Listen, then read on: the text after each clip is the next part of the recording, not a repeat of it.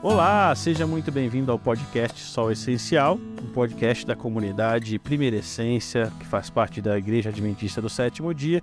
E você é muito bem-vindo nesse novo episódio. Você viu? Nós prometemos e nós voltamos. De verdade, mais um episódio nós estamos aqui. E hoje você já viu pelo tema, né? Vamos conversar sobre não fake news, mas sobre velórios fakes.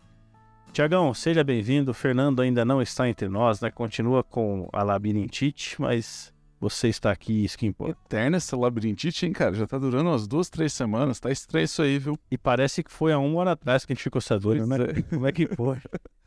Mas sejam bem-vindos. Espero que a gente possa somar aqui com vocês, meus queridos. E estamos também com a nossa produção aqui, né? Marlon e Thiago do Som, né? Que nós vamos ter que arrumar um apelido para algum dos dois, né? Sim. Então vocês podem fazer qualquer tipo. Vocês acreditam que a Karina, de novo, já foi embora de novo? Já foi na mesma questão, né, cara? Do mesmo jeito. Impressionante.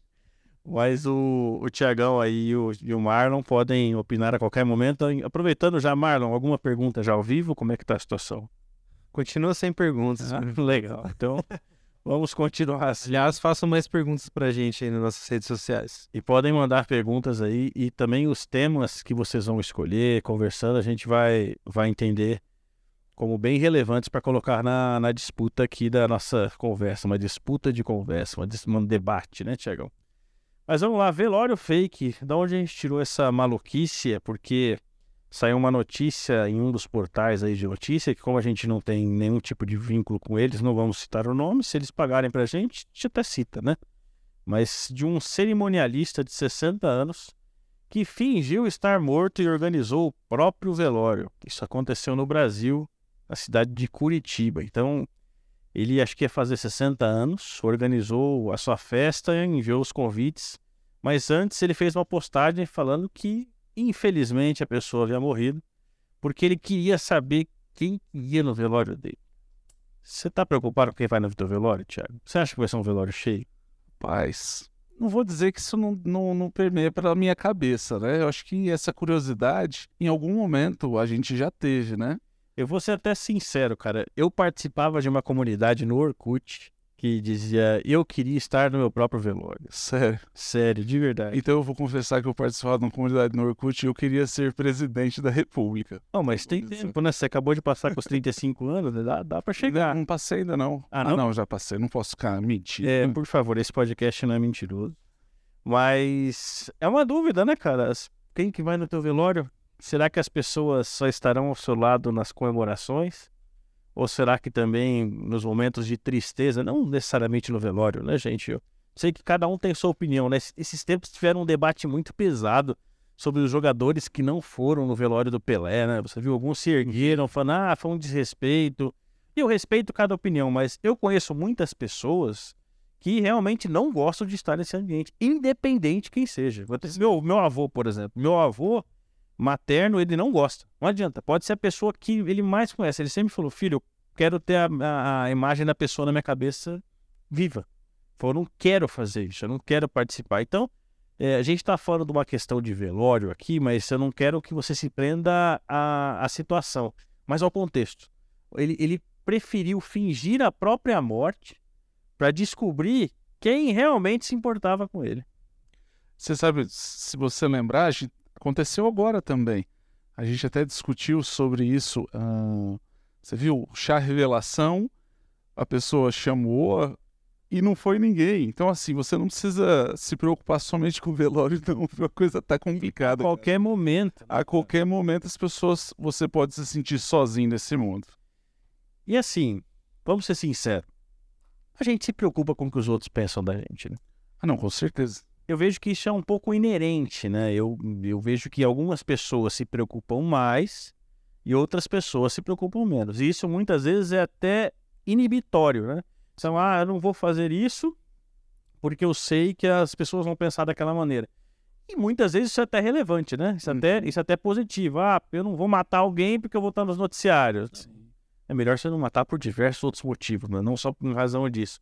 Mas é inerente nós nos preocuparmos com, com o que as outras pessoas pensam. Mas até que ponto isso é válido, Tiagão? Até que ponto isso é construtivo para as nossas vidas? Olha, eu confesso que aí me dá até uma saudade do Fernando, né? Que ele poderia, acho que Ele tinha que estar nesse momento, daí. né, cara? Só que assim, eu acho que quando você. Eu, eu vou, eu vou ser bem desse nosso tempo, sabe? Sim. Acho que quando você não é você, Uhum. entendeu? Quando você começa a fazer algo que, que acaba não sendo o que você é, né? É, é ruim. ó. Ou talvez a gente pode até dizer que quando você começa a, a fazer as coisas só por causa do que os outros estão pensando, perdeu o sentido da, do porquê você vive. Mas, cara, na era que nós estamos, vai lá, Marlon, eu vou te colocar na conversa. As pessoas vivem as vidas que elas postam no Instagram e no Facebook? Com certeza não, né? Do jeito que elas postam. Será que é só alegria, né? Não seria Ou não, né? perfeito. Ou tem o oposto também, né? Será que é só tristeza? Porque tem gente que usa as redes sociais só para lamentações. Então, hoje isso é relevante, Marlon? Você acha que hoje as pessoas tentam viver uma vida e mostrar viver uma vida que elas não vivem? Eu acho que sim, né? Tem gente que tem muita gente que só faz as coisas pra postar na internet, né? Nem aproveita ali o momento só pra ter um registro ali, postar, passa essa impressão de que tá tendo uma vida. Eu não lembro, desculpa, Tiagão, te cortar só para não perder o link. Eu não lembro onde, mas esses dias eu vi. Ah, lembrei. Era um ano novo em Paris. Os caras postaram uma foto, uma foto assim na frente da, da Torre Eiffel. E tipo assim, todo mundo com o celular levantado filmando os fogos. Todo mundo. E eu pensei exatamente isso. Cara, que privilégio o cara tá em, na França. Privilégio ele poder passar o ano novo num lugar histórico. Que privilégio ele ter isso e o cara se preocupa em filmar pra. Antes a gente filmava pra recordar os momentos em família, né? Hoje pra postar. Não, e não tô julgando, tá? Não sei se eu não faria o mesmo. Não sei quantas vezes eu poderia fazer isso. Mas é bizarro a gente pensar que a gente não tá vivendo, né? Parece que se não postar uma fotinho ali no Instagram não aconteceu de fato. É, se não postar, se não ir na academia não postar tá pago, não, não serve, não emagrece, né? E o problema é que você às vezes está tão preocupado com isso que você não consegue viver o momento. É isso mesmo. né? Então a pessoa está ali tentando filmar mais do que curtir estar na frente da Torre Eiffel e ver os fogos, né? Isso é muito estranho. Sinceramente, assim, é, é normal, porque a gente vive isso, a gente sabe. Então é normal você querer fazer, você querer postar. Só que quando a gente para racionalmente para pensar, é bizarro. Mas sabe, Guilherme, o... eu acho até que isso tem uma característica muito do nosso país também. Não vou dizer que outros não têm, mas aqui no nosso país nós temos uma preocupação muito séria, né? De, de como as pessoas nos veem. E quantos de nós não se endividam, né? Para poder estar com um carro melhor.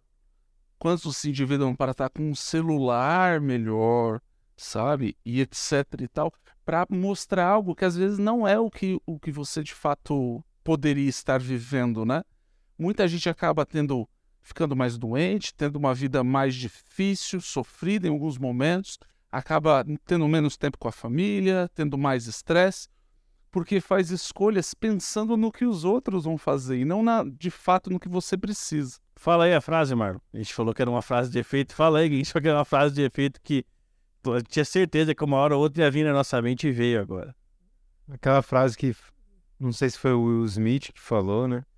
Que a gente como que é? Compra coisas que a gente não precisa pra agradar, agradar pessoas que a gente não gosta. Alguma coisa assim, né? E é bem isso mesmo, né, cara? A gente muitas vezes se preocupa. E isso é tão notório porque quando a gente conquista, via de regra, a gente não dá tanto valor. Depois não dá mais, claro. O, o caminho é mais importante do que a chegada, né? Sim. Muitas vezes demonstrar. Mas isso é muito relevante porque muitas vezes nós deixamos de viver muitas coisas pensando em coisas fúteis. Então eu deixo minha família de lado para conquistar mais dinheiro, para comprar outras coisas que às vezes eu não preciso, mas para demonstrar, porque eu preciso demonstrar isso, eu preciso mostrar para as outras pessoas que eu tenho. Não sei se só por jogo de poder ou por impressionar, para impressionar pessoas mesmo. E é- isso acaba custando muito caro. Isso acaba custando coisas que eu e você não vamos poder voltar atrás. A gente não vai poder voltar e resolver toda essa questão. É muito caro. Isso são é um custo que eu vejo que não vale a pena a gente pagar. Só que é difícil a gente não querer pagar esse custo. É difícil a gente entender que eu posso ficar com o celular sem ele ser da moda, que eu posso ficar com o celular sem ele ser de última geração, que vai me servir para a mesma questão, né? Mas biblicamente, Tiagão, qual hoje é nossa nosso raciocínio aí? Quem que a gente lembra dessa história? Será que na Bíblia teve alguém que queria parecer mais do que ser? Eu lembro do Atos agora, né? Na música O Cachorro Vira-Lata, eles diziam que mais importante é ser do que ter. Então, quem queria realmente, tem muitas pessoas que queriam mais parecer do que ser. A Bíblia tem algumas histórias dessa, sabe? Não são e não são poucas, mas uma que que me vem à mente de forma assim mais evidente, ela se encontra lá no livro dos Atos dos Apóstolos, né? o quinto livro do Novo Testamento, é com a história de Ananias e Safira. Eu não sei, ouvinte, se você já já conheceu essa história, né? Então encontra ali logo no início do capítulo 5, a história é uma história interessante, né? Porque ela esse é o único momento em que é citado esse casal, tá? Pelo menos é o que me lembro disso. E aconteceu o seguinte: é, Ananias e Safira, sua mulher, né? Eles venderam uma propriedade. É, só que aí, em determinado momento, eles venderam a propriedade para doar para a igreja que ali estava, né? Existiam pessoas necessitadas e não só isso, mas existiam já pessoas que viviam só do de, de, de pregar e tudo mais, então de auxiliar nesse sentido. E o que aconteceu? Eles pensaram assim: nossa, é, vendemos, mas que tal a gente ficar com uma parte e devolver só, só uma parte? Mas dá a entender que eles disseram que ficaram com. É, que disseram que eram tudo. É, entendeu?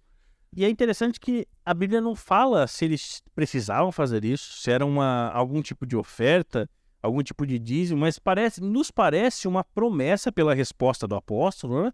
Me parece uma promessa que eles tinham feito de uma vez e só não cumpriram. Então, assim, vamos supor, né? Eles venderam um terreno aí por 100 mil, seguraram 20 mil, a Bíblia não nos dá, não nos dá essa informação, né? Mas seguraram 20% e devolveram 80%. Só quando eles foram devolver, eles falaram o quê?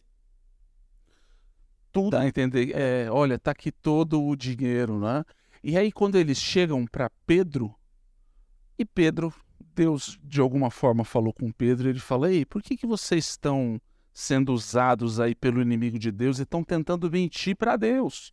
Entendeu? Reservando parte do campo. E aí, Pedro, é, ele mesmo fala: Pô, por um acaso, o terreno não era seu se você tivesse conservado ele? E se você tivesse vendido, você não precisava dar nada. Você entendeu? Você não, não foi obrigado a fazer nada disso. Mas, é, Guilherme, o que me dá a entender é que eles estavam com a necessidade de, de mostrar que eles estavam fazendo, sabe? Porque talvez pessoas estavam vendendo as suas propriedades, talvez não, isso a Atos fala disso, uhum. né? Se a gente olhar é, antes, em Atos 4, a gente vai ver esse tipo de, de história e eu acho que isso chamou a atenção deles e falaram assim: e aí, vamos fazer também, né? Uhum. Mas nos parece que eles queriam parecer. Parecer. E, e, assim, o final da história é trágico, né? O final é trágico. É literalmente algo que eles nunca esperavam, porque os dois caíram fulminados. Sim, os dois morreram. Imediatamente, é. Sem saber um da história do outro, os dois morreram, né? Mas assim, sem contar com o final da história, né? não querendo que nós obedeçamos pelo medo, mas eles pagaram com a própria vida querer demonstrar mais do que faziam. E aqui um detalhe, não era uma regra, como a gente deixou bem claro, não era uma questão de que eles eram obrigados a fazer e estavam demonstrando. Não, ao que parece, eles queriam demonstrar ser maiores que os outros, melhores que os outros, mostraram que estavam é, deixando as suas propriedades e levando ao evangelho. Coisas nem maior que os outros, mas talvez igual aos outros. Só que esse é o problema, Guilherme, porque cada um tem tem vidas diferentes, tem estão vivendo momentos diferentes, às vezes estão recebendo bênçãos diferentes, tem lutas diferentes. Então, assim, se uma pessoa tem, tem mais dinheiro por alguma razão ou mais propriedades e, e você inveja isso, você vê né, o, uhum. o erro disso. Então, nesse momento, a Nenê e Safira quiseram ser semelhantes a, a outros que estavam fazendo, mas caíram nesse desse erro de puxa vida, de, de querer enganar, né? Querer enganar a Deus. Só enganar a Deus, né? E esse é o ponto, né? Você vê, às vezes nós queremos enganar, nós queremos ou saber das pessoas, ou saber Sim. quem iria no nosso velório, para saber de fato quem são as pessoas mais importantes para nós. Mas, meus queridos, a pessoa mais importante para nós é Deus. E ele já sabe de todas as sabe de todas as coisas, não tem como você esconder. Mesmo ele sempre nos perguntando, né?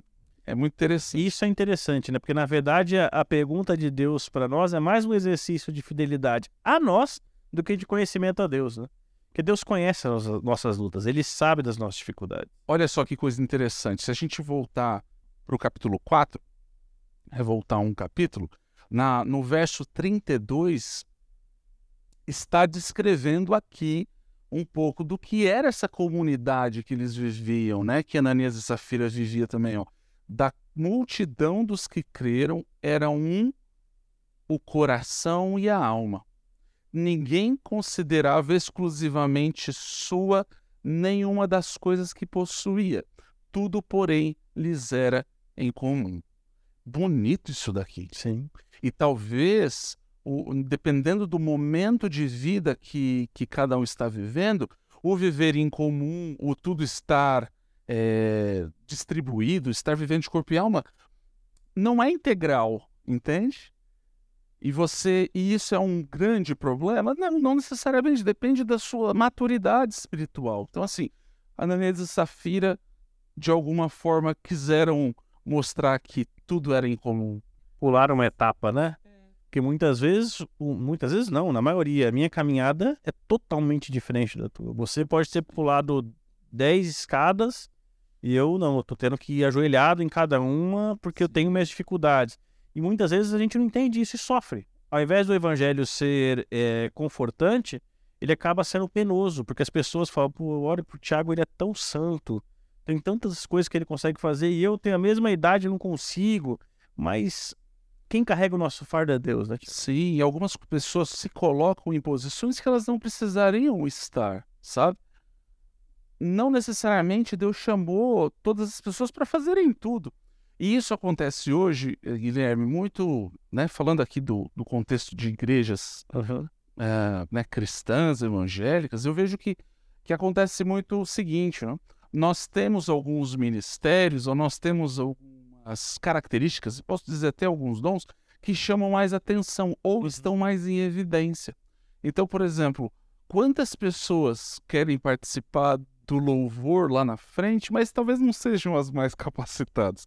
Quantas pessoas às vezes querem ministrar a palavra, né, ser um pregador, mas o seu dom não é esse. E traz sobre si um encargo, traz sobre si eh, problemas, dificuldades que não precisariam. Um ônus, né? Muito maior. É, Muitas vezes a gente quer estar na frente da batalha, né? A gente quer morrer, inclusive, pela batalha. Mas às vezes nosso chamado é para tocar violão no meio quando o cara tá fazendo guerra ou para soltar fogos quando eles voltam na Eu vitória. acho que eu já ouvi isso aí numa música. Será, né? Será que a gente tá puxando eu quis morrer na batalha, lutar pelo rei no céu fim? Eu acho que sim. Mas, mas é exatamente isso. Muitas vezes a gente quer carregar o fardo de ser, de estar sempre na frente. E eu não falo isso porque muitas vezes eu estou na frente, você está na frente. Mas em diversos outros momentos na vida eu estou para trás. Eu estou bem escondidinho, quietinho. Mas a noção do, do cristianismo e a noção do que Cristo nos mostrou é que uma cabeça fora do corpo, ela não é cabeça. Um braço fora do corpo, ele não é um braço.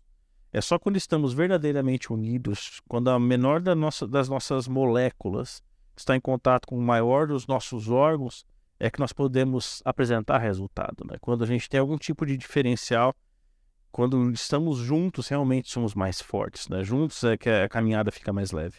E eu posso te falar um outro ponto muito importante, Guilherme, para linkar com o que a gente começou. Não? É... Existem pessoas que estão preocupadas com a gente. Existem pessoas que vão estar no nosso velório, vão estar no nosso aniversário. não?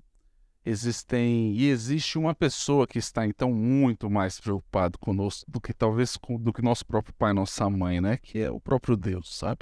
Assim, é, se você se sente como o nosso colega de Curitiba, com medo de saber quem são os amigos ou não, ou se você é, está hoje numa num momento da sua vida na caminhada cristã e você vê algumas pessoas que que já conseguem alcançar coisas maiores, entende? É, talvez até nem seja essa questão de alcançar coisas maiores, mas tem menos dificuldade em algumas batalhas. Ou se você está vindo também de um momento em que você convida todas as pessoas para estar com você e elas não vão, Sim. saiba que tem alguém que sempre está ao seu lado. É isso que eu quero. Em todos os momentos, né? Se assim como a coitada daquela menina que foi fazer o chá revelação e ninguém foi, é, se frustra em saber que muitas pessoas realmente não se importam com ela, nossa mensagem hoje para você é que tem alguém que se importa o tempo inteiro. Então, se você se encontra bem, saiba que Deus está ao seu lado, preocupando com você. Se você se encontra no momento mais difícil da sua vida, saiba que Deus está chorando com você. Por mais complexo e irracional que isso possa parecer para você, Deus sofre contigo e Ele se alegra contigo. Ele vai estar ao seu lado e o que mais importa para nós é saber o que Deus pensa sobre nós. E assim, Guilherme, mesmo sendo algo difícil, nós ainda somos os representantes de Cristo, sabe? Nós, nós, não só eu e você, não só a igreja que, que aqui estamos, mas sim, em muitos momentos nós vamos ser essas pessoas que vão ser a, a, a voz de Deus, que vai ser o abraço de Deus, sabe? Então, eu não sei se você já teve alguma desilusão em alguma comunidade cristã, ouvinte, eu não sei, mas com certeza, ainda, ao meu ver, é o melhor lugar para a gente buscar companhia, para buscar pessoas que vão se importar com a gente, pessoas que vão chorar quando a gente estiver chorando. Creia nisso, procure. Às vezes não deu certo em uma comunidade, procure outra. Tá? Mas com certeza o corpo de Cristo é o melhor lugar para se estar. Então, acho que não tem melhor maneira de nós terminarmos senão sempre te lembrar que Deus está contigo e Deus se preocupa com você. Não importa quão difícil seja a sua caminhada, que pareça que Deus está muito longe, Deus está ao seu lado. Não importa quão privilegiada está sendo a sua caminhada, que muitas vezes a gente se esquece de Deus, saiba que Ele está ao seu lado também. E não desista se você de alguma maneira tem se frustrado ao achar que não está ouvindo a voz de Deus. A promessa dele é que todos aqueles que o buscarem por completo de todo o coração o encontrarão de maneira plena. E nele nós temos tudo o que nós precisamos para ser salvos. Deus abençoe vocês, que Deus nos abençoe. Até a próxima semana. Um abraço, tchau. Tchau.